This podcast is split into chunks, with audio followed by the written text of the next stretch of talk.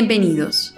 Les habla María Paulina Jaramillo y esto es La Música se habla, un podcast de la sección de música de la Subgerencia Cultural del Banco de la República de Colombia. En el programa de hoy hablaremos con Mario Arevalo.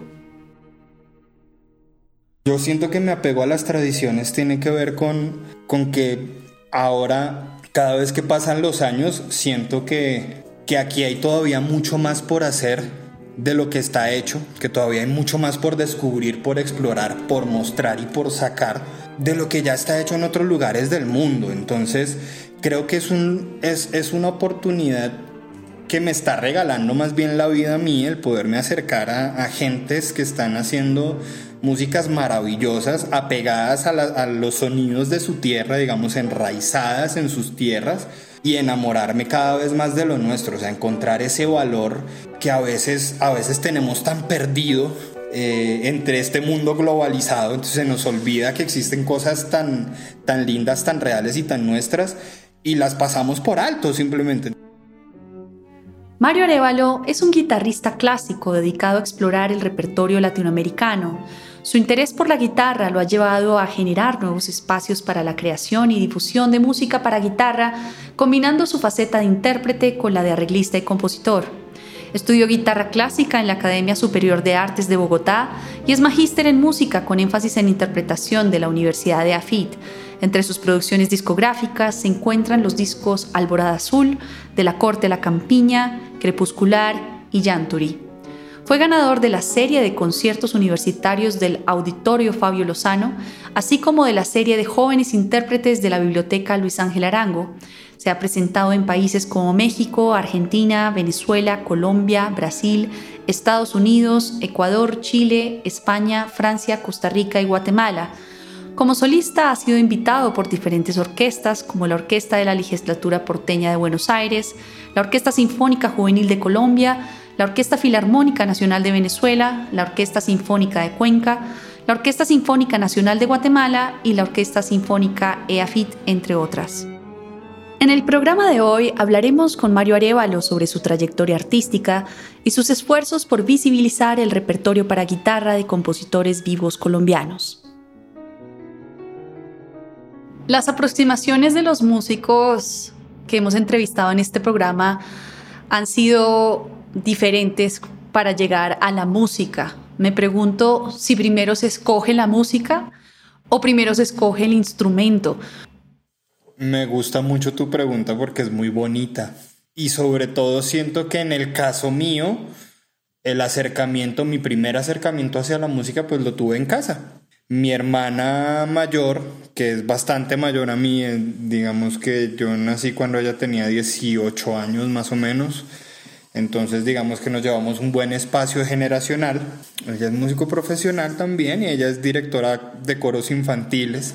Entonces yo tuve una, mm, digamos que estimulación muy temprana siempre con la música. En la casa siempre hubo una guitarra sonando, siempre en todas las reuniones cantábamos, siempre hubo la música rodeándonos y, y haciendo parte de nuestras vidas.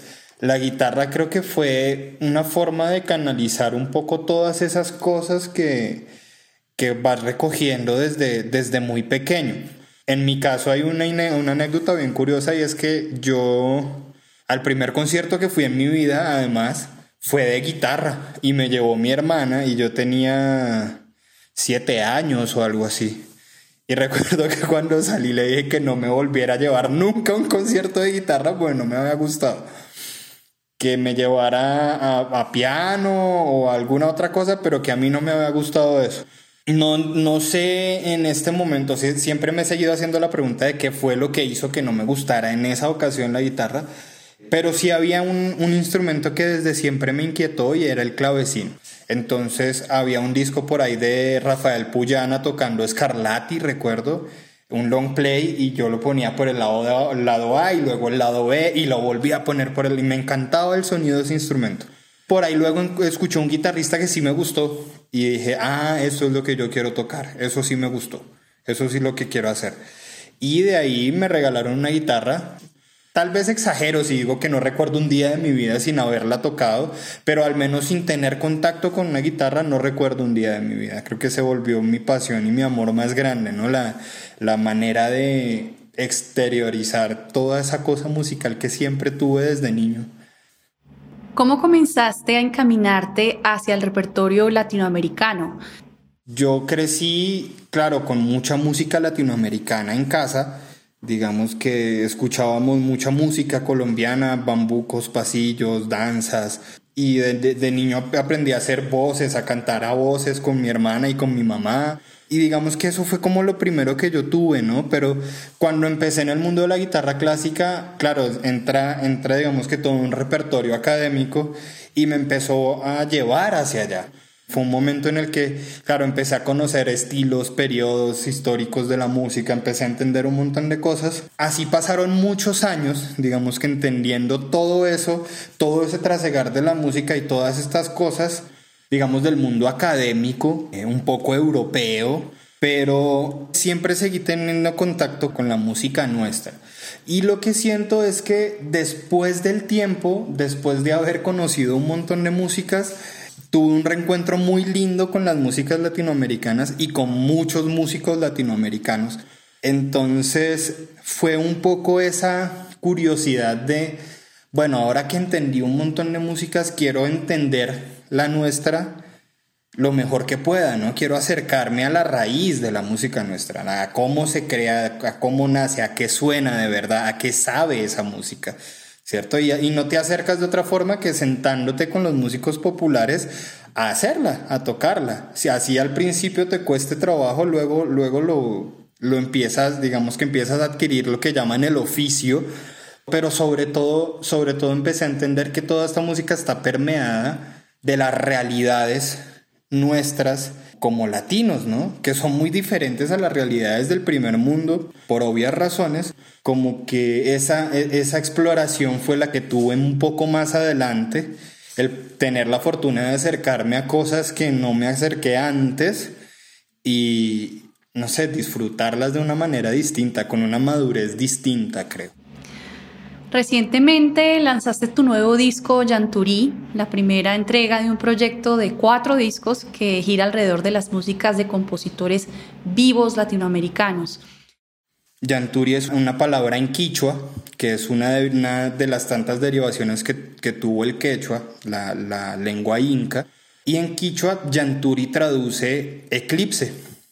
Este primer disco recoge músicas de todos los Andes latinoamericanos y los astros, digamos que más importantes en la cosmovisión andina son el Sol y la Luna, ¿no? Y digamos que la, la, unión de esos dos astros, pues es tal vez uno de los momentos más importantes, cómo veían los indígenas un acontecimiento como un eclipse, que era para ellos, ¿no? Es un momento absolutamente especial. Entonces, de ahí nace el nombre del disco, ¿no? Es como unir todas esas magias de la cosmovisión andina en algo y pues de ahí se deriva todo un proyecto. El proyecto en principio iba a ser un disco de compositores vivos de América Latina y fin. Pero este, este proyecto empezó a crecer con algunas conversaciones que tuvimos con Augusta, que es la, la productora general. Con ella empezamos a hablar un poco del tema y ella me decía, oye, tiene potencial, pero así como lo veo, creo que se queda corto, es decir, creo que tienes muchas cosas que decir o para decir o por decir que no van a caberte en un solo disco, así sea un disco doble.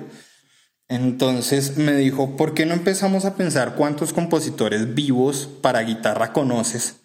Empezamos a hacer una lista y nos encontramos una barbaridad de gente. Y entonces dijimos, claro, esto no puede caber en un solo disco. Y lo que se hizo fue pensar en Colombia como un punto de partida por lo, por lo mismo biodiversa que es Colombia, ¿no? Por, por, toda esta, por todas las regiones que tenemos y la música que hay en cada región y cómo podríamos conectar esas músicas que también pasan en Colombia con músicas de las regiones de los países que nos rodean y decidimos que el primer disco debía ser eh, dedicado a la música andina. Entonces recogimos música desde Argentina hasta Venezuela, pasando por todos los Andes. Argentina, Chile, Perú, Ecuador, Colombia, Venezuela. El segundo es música del Caribe, de la región Caribe. Por supuesto, pues vamos a tener Colombia, Panamá, Cuba, algo de Venezuela, digamos que las Antillas, todo esto. El tercero va a ser música de la Amazonía eh, y el cuarto va a ser música de la región Pacífico. Me interesa cuando hablas sobre las regiones y sobre todo este componente de la tradición. ¿Qué conexión tienes con la tradición?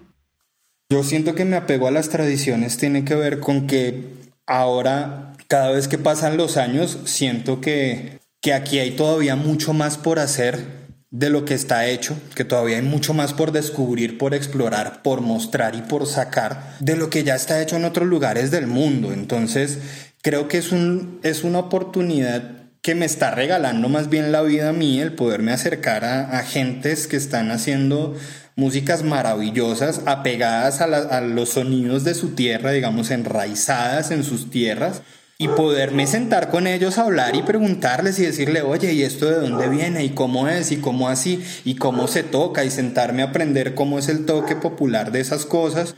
Y siento que eso más bien me ha hecho aprender de muchas culturas y de muchas personas y enamorarme cada vez más de lo nuestro, o sea, encontrar ese valor que a veces, a veces tenemos tan perdido eh, entre este mundo globalizado, entonces se nos olvida que existen cosas tan, tan lindas, tan reales y tan nuestras y las pasamos por alto simplemente. Ya que mencionas a estos compositores, ¿cuál fue el criterio para la selección de este repertorio? Entendiendo, como decías antes, que hay un montón de compositores que han hecho piezas para guitarra clásica. En realidad se hizo un trabajo primero de, pesquisa, de, búsqueda, en el que encontramos cierta cantidad de nombres, arrancando obviamente por los más, los más importantes, los esenciales en América Latina, pero de ahí se desprenden una cantidad de ramificaciones que han sido, digamos que, los descubrimientos más interesantes. Descubrir algo en, compositores que ya han sido muy tocados, pues no, no es tan sencillo, pero, pero alrededor hay una cantidad de gente haciendo cosas increíbles. Y eso fue lo que más nos empezó a impresionar, ¿no? Encontramos de todo, pero empezamos a encontrarnos joyas, ¿no? O sea, un compositor que hizo una pieza en ritmo de marinera en Perú y, yo la escuchaba y la volví a escuchar y la volví a escuchar y decía, wow, esto aborda la guitarra desde otro punto de vista, desde otras lógicas y otras perspectivas, pero además le exige a la guitarra un concertismo y un nivel técnico absolutamente bárbaros. Es decir, esto sí proviene de otro lado, pero si tú no tienes una formación para poderlo hacer, difícilmente va a funcionar. Entonces digamos que el, criterio fue cosas muy enraizadas, como dije hace un rato, a, las tradiciones de cada, de cada país, pero que uno de sus valores primigenios fuera esta exigencia en el concertismo, o sea, una muy linda música, pero una música realmente que esté aportando a la literatura de la guitarra actual, ¿no? Es decir, como sacar y poner, y poner a la vista gente que está haciendo trabajos absolutamente impecables y que lamentablemente en muchos casos no han salido o de su o de su ciudad o de su región o de su país y que eso no podemos seguirlo permitiendo hoy en día, es decir, un mundo así de globalizado en el que la industria musical nos mete un montón de cosas y nos hace consumir música y música y música, creo que nosotros que hacemos música que vivimos de hacer música y que nos formamos para hacer música, tenemos también una obligación moral con la misma música nuestra. Sacarla, mostrarla, que la gente la escuche, la entienda, la disfrute y que más que ponerla además a disposición de la gente, digamos que de los pares académicos, de las personas que hacen lo mismo que hacemos nosotros y de las generaciones que vienen. Eso es abrirle la puerta primero a músicas de gran nivel y segundo a tener contacto directo con las personas que las están creando, ¿no? Sí, hablemos un poquito de esto porque antes en tu primer disco crepuscular recogiste la trayectoria compositiva del compositor venezolano Antonio Lauro y ahora estás haciendo eh, este trabajo de interacción con los compositores y de investigación con compositores vivos. ¿Qué diferencias has visto en estos dos procesos, en el proceso que tuviste anteriormente con este primer disco crepuscular y este nuevo disco que estás haciendo con compositores vivos? son procesos muy distintos en realidad. Crepuscular, que es de Antonio Lauro, y Alborada Azul, que es un monográfico también de Clemente Díaz, el compositor vallecaucano, eh, son dos discos que se pensaron justamente de esa forma, como un, como un disco monográfico, como un disco que quería generar un conocimiento centrado en la manera de escribir, percibir y decir la música de X compositor, ¿no? Pero son dos discos distintos, digamos que este es el concepto de un disco monográfico que pretende mostrarle a alguien, mire, esta es la manera en la que esta persona sentía, vivía y, hacía su música. Y el otro es un disco muy distinto en concepto, no, no, no pretende mostrar la esencia de un solo compositor, sino la esencia más bien de, de una porción geográfica que resuena y vibra de formas muy similares a pesar de las de las líneas imaginarias que se han trazado a través de la historia, que son las fronteras y que además siento que son líneas que se han trazado con lo más vil de la humanidad, que es la sangre, ¿no? Sí, entendiendo lo que estás contando de esta exploración geográfica, me imagino que para cualquier intérprete, eh, lograr ver cómo se tocan los instrumentos en cada región y encontrar ese elemento particular y característico de la región debe ser pues algo muy difícil, sobre todo si, si estás comprendiendo tantas regiones. ¿Has tenido qué tipo de consejos o de ayuda o de referentes que te han permitido como indagar un poco más en cada región? ¿Cómo ha sido ese proceso? Aparte de conocer a los compositores y poder trabajar con ellos, pues hacer un, un acercamiento a ese tipo de músicas como tal.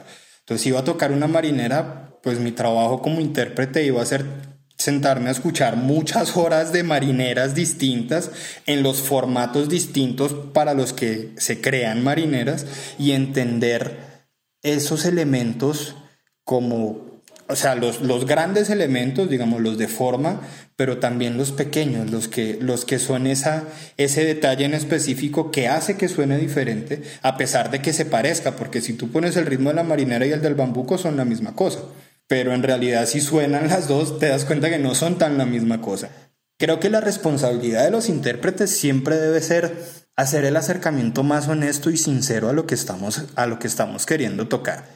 Creo que de eso se trata. Más allá que, que otra cosa, fue eso, acercarme lo más que pude a, esas situaciones. Cuando tuve la oportunidad de viajar, lo hice. En otros momentos, pues estuve también hablando con muchos músicos tradicionales de, de esos países preguntándoles cosas, pidiéndoles que tocaran cosas, grabando cosas de cómo tocaban, para entenderlo, porque siento que esa es una responsabilidad real como intérpretes, estar empapados de, cómo suena y, cómo, y, qué elementos voy a apropiar yo para hacer que, que eso tenga el gusto que debe tener, ¿no?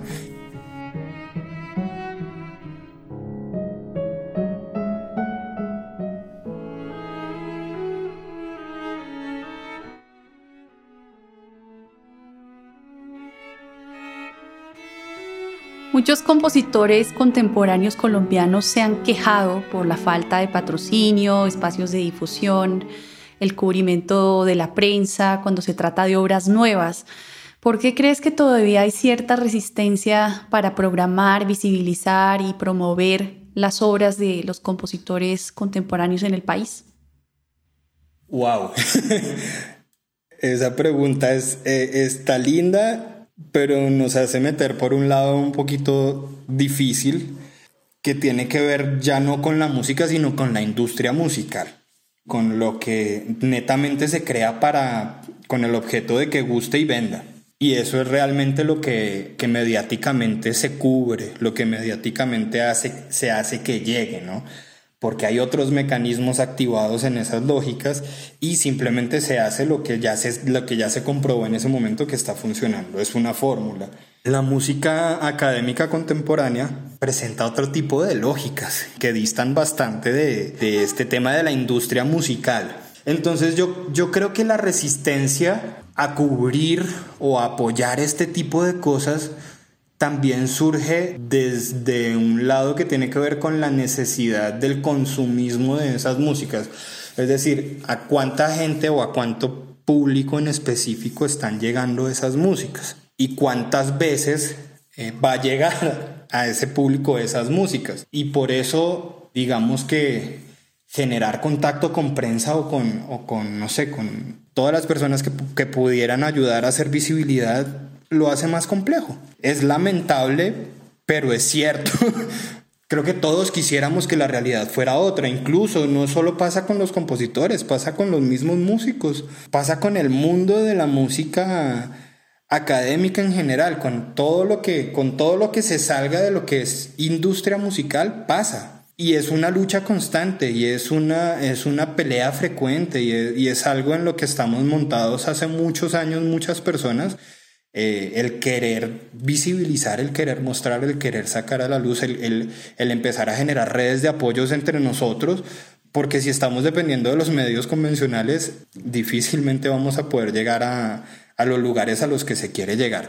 Creo que ahí hay que hacer otro, otro tipo de trabajos que tienen que ver más con, con los colectivos, con cómo, con, con quién me junto, por dónde, por dónde generamos algo entre más personas, cómo alamos el barco entre más entre más gentes para que el barco llegue a buen puerto. En algunas sociedades es fácil, en otras es más complejo. Eh, todavía los músicos y sobre todo los músicos que, que, estamos más acostumbrados a hacer música solo, me refiero pianistas, me refiero guitarristas, o sea, en general solistas, eh, cada uno anda en su mundo, en, en, en, su burbuja de cristal intocable, cada uno hablando para un lado, y creo que nos hace falta un poco la conciencia de lo colectivo.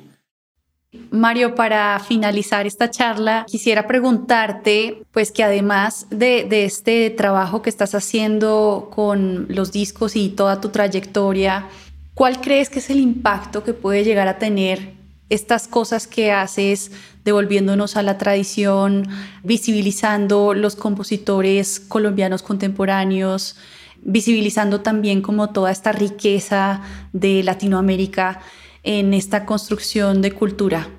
Desde hace muchos años soy muy soñador con, con las cosas que se me vienen a la cabeza y las cosas que quiero ejecutar y poner, digamos que en la palestra pública, pero mm, no, no, sé realmente cuál puede ser el impacto, ¿sabes? Yo esperaría y, desearía que, que, fuera algo un, un poco revelador para, para, algunas personas. Si no lo logro, bueno, tendré que vivir con eso, pero pero yo esperaría que, que esto abra un poco las puertas a, otra cantidad de, de, músicas que existen y que no hemos tocado simplemente por, ahí sí que por, por ignorancia, pero no por ignorancia de, querer ser ignorantes, sino por, porque no hemos tenido la oportunidad de acercarnos a esto. Alguna vez recuerdo algo que le preguntaron a Gustavo Dudamel en alguna ocasión y él decía, le, preguntaban que si, que si él creía que la música clásica era para todos, la música sinfónica, y él decía, sí, yo siento que la música sinfónica es para todos. Lo que pasa es que siento que el problema es que no todos han tenido la oportunidad de sentarse y acercarse a escuchar esto.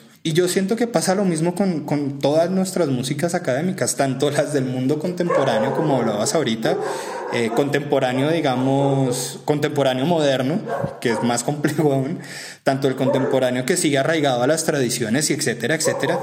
Y, y, es justamente eso, que mucha gente no ha tenido la oportunidad de acercarse a, a esto y escucharlo. Cada vez que logras que alguien se sorprenda por X o Y razón, ahí sembraste una semilla.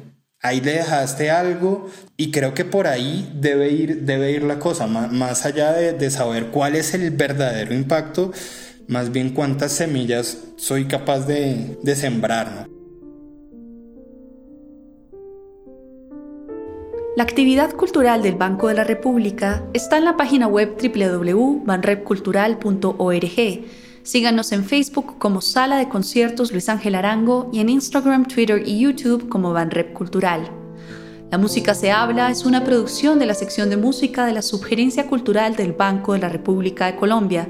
La música de este podcast es parte del trío Opus 32 de la compositora colombiana Amparo Ángel interpretado por el Swiss Piano Trio, grabación que hace parte del disco Compositores de Nuestro Tiempo, volumen 2, editado y publicado por el Banco de la República. Mi nombre es María Paulina Jaramillo, hasta una próxima ocasión.